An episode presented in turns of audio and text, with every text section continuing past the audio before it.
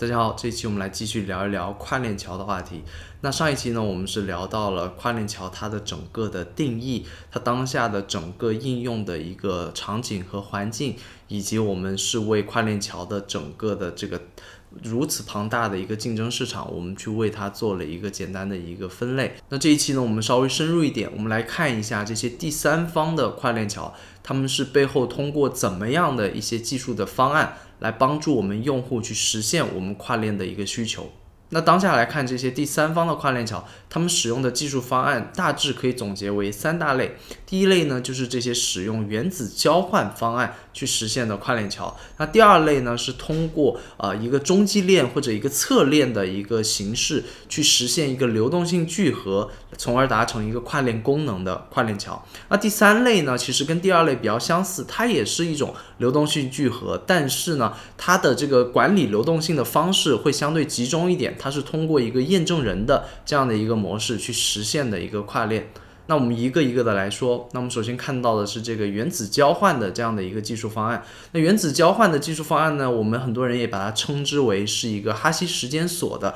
这样的一个方案。那具体的来说，它就是通过一个哈希时间锁的一个合约，来帮助用户去实现呃一个点对点的一个跨链的一个方式。那举例来说，如果像是我要尝试将我在以太坊主链上面的 Matic 这个代币想要跨链到呃 Polygon 上面去，那如果我去使用这类原子交换作为技术解决方案的这类跨链桥呢，它实现的背后的一个原理是啊，当我用户提交一个跨链的需求之后，这类的跨链桥服务它会为我去匹配一个。啊，流动性的一个服务方，也就是一个流动性的一个节点。那这个节点呢，它会针对性的啊给我一个地址，然后我会将我的这个呃想要跨链的资产打到它位于以太坊主链上面的这个钱包地址。然后当他收到这个钱包地址之后，这个这个资产会被锁定。然后呢，它会对应的在我们的目标链，也就是这个刚刚我提到这个 Polygon 这条链上面，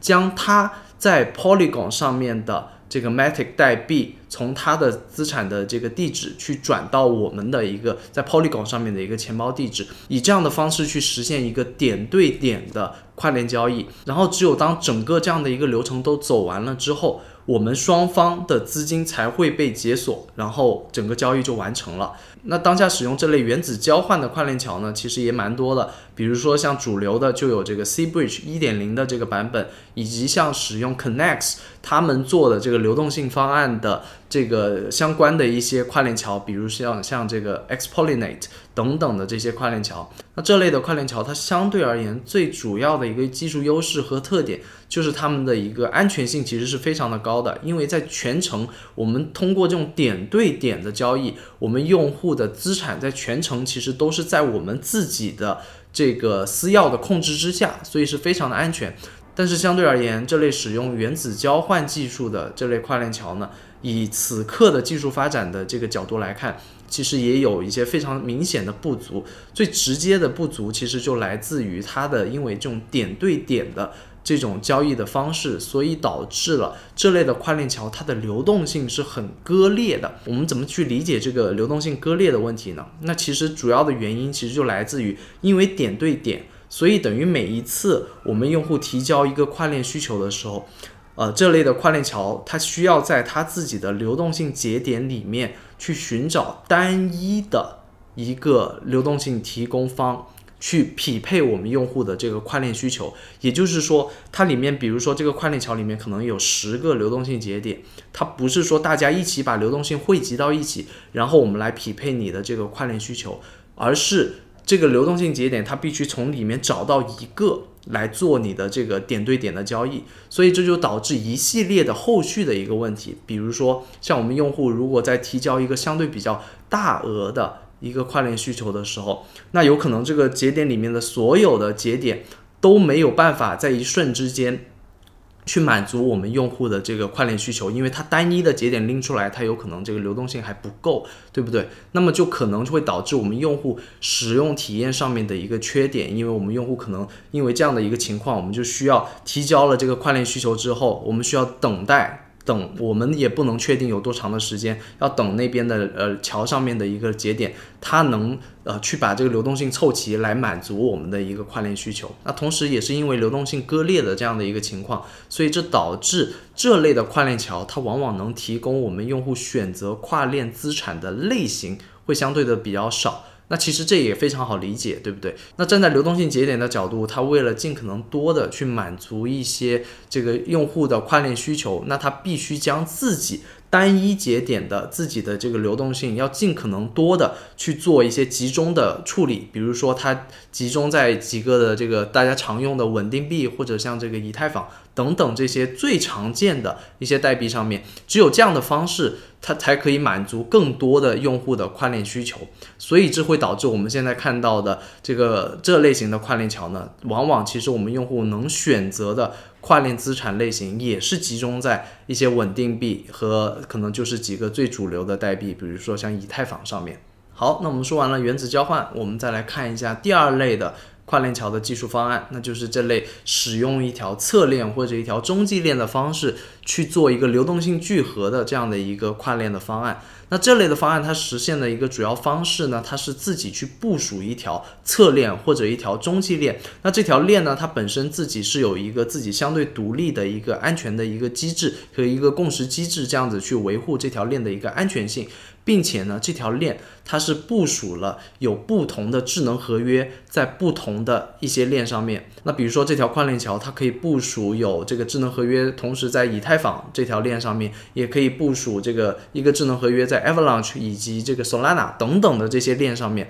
然后呢，它是去鼓励任何的用户，大家去为他们部署在不同链上面的这些智能合约去提供流动性。并且呢，他们可以提供一些自己的一些经济模型里面的一些奖励。那这类的跨链桥，我们可以感觉得到，它有一个非常大的一个特点，就是它其实很好的是规避了原子交换的那种场景下面那种流动性割裂的一个问题。因为在现在这种流动性聚合这种通过侧链的或者中继链的方式去做一个聚合的这样的一个模式呢，所有在不同链上面的这些部署的智能合约里面的流动性都可以集中的。通过他们这个跨链桥自己部署的这个侧链或者中继链去管理，智能的去管理不同链上面的流动性。那站在我们用户的角度来说，使用这类的跨链桥。往往给我们非常直观的一个感受，就是我们可以跨链的资产类型会比使用原子交换技术的那一类跨链桥会来的多很多，并且因为流动性聚合这样的一个特点呢，只要这类的跨链桥它能有一个很好的一个经济模型，能吸引很多的用户为他们不同的智能合约去提供流动性，那站在我们用户的这个角度来说，我们感受到的就是这个使用体验。会变得越来越好，但是反过来说，这类的跨链桥，它的一个风险点会来自于它自己部署在不同链上面的智能合约，以及它自己部署的这个侧链或者中继链，它们之间的一个协同之间的这些代码有没有可能有一些漏洞？如果有的话，那就会造成非常严重的广大这些提供流动性的用户，大家一起都会遭受一些损失。当下我们看到使用这种流动性聚合类型的跨链桥呢，会相对多一些。比如说像这个 C Bridge 二点零的版本，像这个 Hop 这个跨链桥，以及像 AnySwap。等等的这些跨链桥，它们背后主要的一个逻辑都是用到了这种流动性聚合这样的一个方式。那接下来我们讨论到的就是这类使用验证人机制的这类的跨链桥。那这类的跨链桥，就像我们刚刚提到，它和我们的第二类通过一个侧链或者中继链的方式去做一个流动性聚合的这类的跨链桥，它有很多相似的地方。它的主要的这个实现方式也是通过在不同的链上面去部署自己管理的这个智能合约，以这样的方式。去实现一个跨链的一个功能，但是呢，这类的跨链桥它和我们刚刚提到通过一个相对去中心化的方式去管理的这样的一个侧链或者中继链不同的一个主要的一个点在于，这类验证人机制的跨链桥，它相对而言中间集中管理不同链上面智能合约的这个部分呢，它是通过一个非常有限的。相对而言，集中化的一个多签地址，或者说是一个呃少数人管理的这样的一个模式去进行的。也就是说，这类的跨链桥，我们用户的这个资产的安全性，或者这个交易完成的这个验证背后，是有少数的相对集中的一些人去决定的。那么这类的跨链桥，它的一个主要的优势和特点是在，因为它的这个验证人相对来说会比较少，所以呢，它的这个交易的成本会相对而言会低一点，它实现交易的这个速度也会快很多。但是反过来说，这类的跨链桥，因为它的这个相对来说验证人会比较少一些，所以我们用户潜在的背后必须要有一个逻辑，是我们要去相信这少数的这些验证人。他们是可信的，他们不会作恶。只有这个作为一个基础的情况下，我们用户才值得去信任这一类型的跨链桥。那这类型的跨链桥主要的一些代表，我们当下看到的是一些相对而言跟交易所相关联比较高的一些跨链桥，比如说像 Heco 的这个桥，以及像这个啊 BSC 呃币安智能链的这个官方的这个桥。这些桥它背后主要的使用到的就是一种多签的方式去作为验证人。那虽然从当下的技术层面上说，我们可以把跨链桥技术归类为那么几类，但是我们必须要知道的是，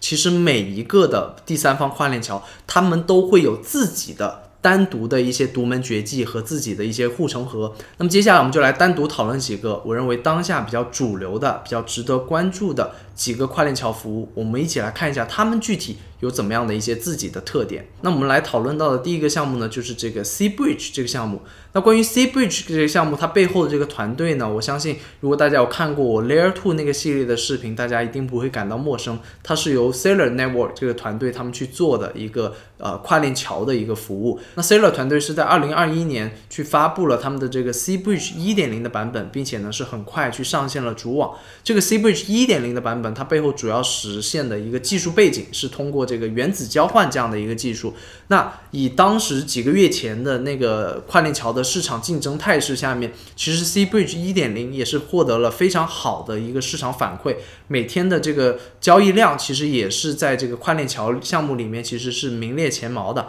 那它很显著的一个特点，当然就是我们前面提到的，它的安全性是非常的高。然后很快就在几个月之后，Sailor 团队就对这个产品进行了迭代和升级，他们将 C Bridge 从一点零升级到了二点零版本。那这个二点零版本呢，和一点零最主要的一个区别就在于它背后使用到的这个技术，从原子交换。升级到了通过一个呃侧链的方式去进行一个流动性聚合这样的一个跨链的一个模式，所以我们可以看到，在 C Bridge 二点零里面，它的跨链服务的一个核心现在变成了这个 Sailor 他们部署的一个名为 SGN，也就是叫做这个状态守卫者网络的这样一条侧链。那通过这样的侧链呢，他们可以去集中的管理。呃，C Bridge 二点零，他们部署在不同的链上面的这个流动性，然后呢，这个 SGN 这条侧链它也有自己的一个经济模型和自己的一个共识机制，它使用到的是一个 DPoS，也就是这个委托权益证明机制，所以这导致就是持有 Seller 他们这个代币的用户可以通过将自己的代币去质押到这个 SGN 这条网络里面，大家一起去来维护这个 C Bridge 二点零的整个网络的一个安全性。那从结果来看，这样的一个升级呢，其实是大大的激活了他们这个跨链桥内部的这样的一个生态，它可以让更多的用户可以参与到这个跨链桥的这个维护里面去。那同时站在我们用户使用体验的角度来说，我们用户现在可以跨链的资产种类也变得比一点零版本要多了许多，以及呢，它未来这个因为这个流动性聚合这样的一个特点，它可以很方便的跟许许多多新公链去合作，去去部署一些智能。合约，所以我们用户未来可以去跨链的目标链也会变得多很多。接下来第二个我们要讨论到的这个跨链桥就是这个 Hop。那 Hop 这个跨链桥呢，其实在当下这个生态里面其实是蛮特别的一个存在，因为它其实是非常专注的去服务于以太坊。这个 Layer Two 生态的这样一条跨链桥，那 Hop 这条跨链桥呢，它自己本身其实也是基于 Roll Up 技术去打造的，所以我们可以看到的一个结果是，当我们去尝试使用 Hop 这条跨链桥去跨链的话，我们可以选择的目标链会被局限在以太坊生态内的一些 Layer Two 的项目之间，比如说像这个 Arbitrum、像 Optimism 以及像 Polygon 这条侧链，它们都是属于以太坊生态内部。那 Hop 这条跨链桥，它的一个最大的一个优势，就是在它使用了这个 Rollup 技术去打造，所以它很大程度上这条跨链桥它的安全性是可以得益于以太坊这条公链的安全性。我们的用户的资金是可以得到一个非常好的主链的安全性的一个保护的，但是同时也是因为这样的一个 Rollup 特质的这样的一条跨链桥，我们的这个首先已经提到的这个跨链的目标链会比较的少。同时呢，我们的这个付出的这个交易的成本也会因为要跟主链去做某一个程度上的挂钩，所以交易的成本也会相对而言会比其他的跨链桥可能要来得高一些。那今天我们要提到的第三条跨链桥呢，就是这个 Xpollinate 这条跨链桥。这条跨链桥呢是很有意思，它是基于呃 Connect 他们打造的 NXTP 这个流动性聚合协议去来实现的一条跨链桥，所以等于说这个 Xpollinate。这个跨链桥它背后最核心的这个技术是由这个 Connect 他们这个技术去实现的。那 Connects 他们做的这个 NXTP 这个流动性协议，它主要实现的一个技术呢，是这个我们提到的第一个，也就是这个原子交换这样的一个技术去实现的。那结合我们前面提到内容，我们就知道这样的一条跨链桥，它有非常显著的一个技术优势，就是它的这个安全性会很高。然后我们还有一个不得不提到的一个非常显著的一个优势，就是 Connect 他们打造的这个 NXTP 这个流动性协议，它已经率先的去实现了除了资产跨链以外的这样的一个跨链的智能合约的。互相的调用这样的一个功能，那具体来说呢，就是像比如说我们的用户原先可能在以太坊主链上面，我们可能在阿伟里面有一个借贷抵押的一个协议存在。那现在比如说我想要在以太坊上面的这个阿伟里面的这个借贷，我们想把它跨链。换到去 Polygon 上面的阿伟，我们想把它放到那边去，再去实现一个借贷。但是呢，如果我们只是用常规的那样的之前的跨链的服务的话，我们需要有三步走，至少三步。我们首先第一步，我们需要从这个以太坊主链上面的阿伟，我们将需要将我们那个借贷去把它解绑定，然后呢，我们再再要将解绑定的这个资产呢，去跨链到 Polygon 上面。跨到 Polygon 上面还有第三步，就是我们需要再在 Polygon 上面去上到这个 Aave，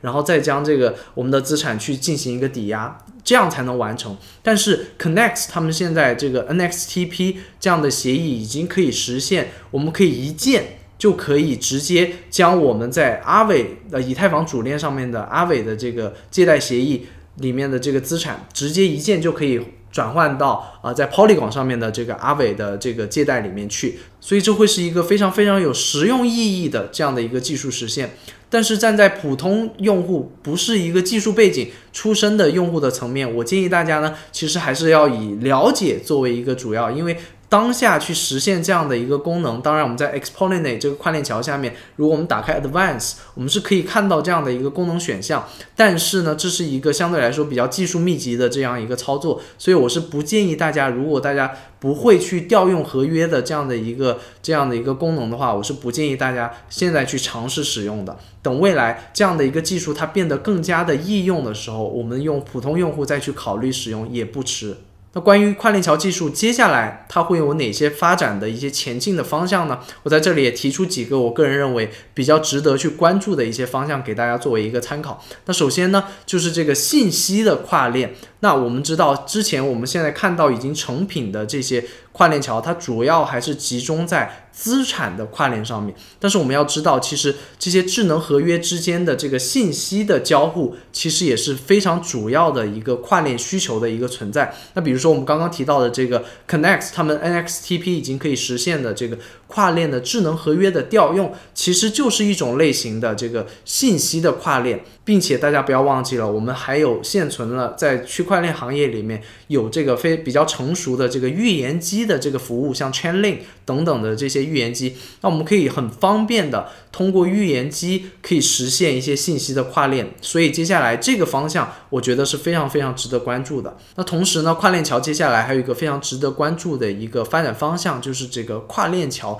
聚合器的这样一个方向。那相信大家如果有看过我关于 DEX。去中心化交易所聚合器的那期节目，大家应该对于聚合器这样的一个概念应该是不陌生的。那跨链桥聚合器，简单的来说，它其实就是结合了 DEX 聚合器的很多的功能的同时，它还能帮我们用户去筛选出这个不同的跨链桥之间哪一个能提供给我们用户最好的一个跨链的一个。呃，这个交易成本以及是哪个会速度会更快，所以等于说跨链桥聚合器这样的一个服务是可以让我们用户的跨链的这样的一个操作更加的这个易用和变变得更加的傻瓜式。那当下我们可以看到，在这个跨链桥聚合器这个方向上面，都是一些非常新的一些项目和团队，比如说像这个 Fun Mover 这个项目，以及像 XY Finance。等等的这些项目，他们其实在做的都是这个跨链聚合器这样的一个功能。但是不得不说，这样的一个跨链桥聚合器的方向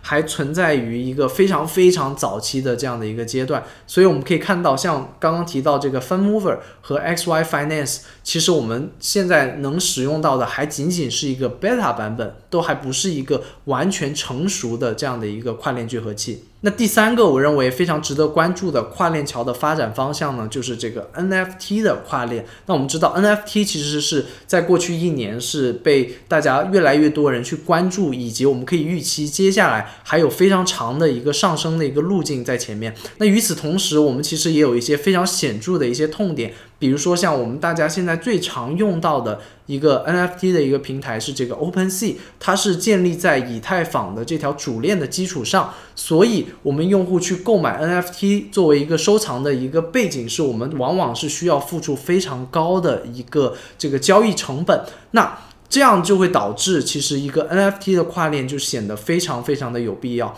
那如果有一个跨链桥的服务，它能帮我们用户去实现，将我们在以太坊主链上的一个非常有价值的 NFT，能实现一个映射，映射到一些相对来说既安全，但是交易成本又比较低的一些。啊，链上面去的话，那我们用户的整个这个交易体验就会变得非常非常的好。那关于 NFT 跨链这个方向呢，现在我们可以看到的是，那个做跨链聚合器的 XY Finance 这个项目，他们也在朝这个 NFT 跨链这个方向在做着一些比较初步的一些尝试。那关于 NFT 跨链，我觉得我还不得不提到的一个点，那就是虽然当下来看 NFT 的跨链仿佛有它非常紧迫的一个必要性。但是，如果我们任何人未来要去使用一个跨链桥去将我们的 NFT 去跨链的话，它的这个跨链桥的安全性是额外的，值得我们用户去关注的。因为我们知道，这个 NFT 往往都是独一无二的。那么，如果这个跨链桥它没有办法保证，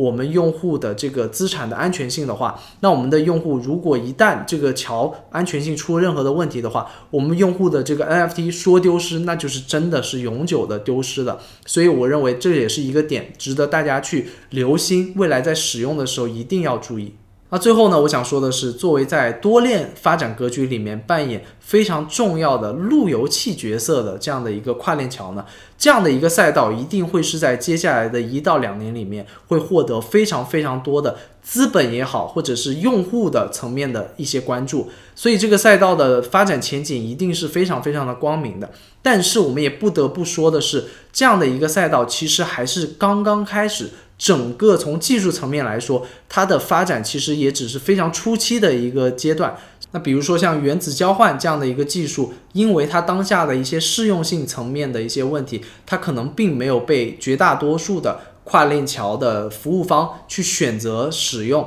但是随着接下来一到两年的这个技术发展，有可能我们说不定我们可以看到。原子交换这样的一个技术方案，它可能在它的一些技术瓶颈上可能会得到一些突破，并且呢会被再度呃被大多数的这个跨链桥服务所采用。那这个其实也是说不定的。那我们用户能做的呢，就是我们一起来期待跨链桥的发展。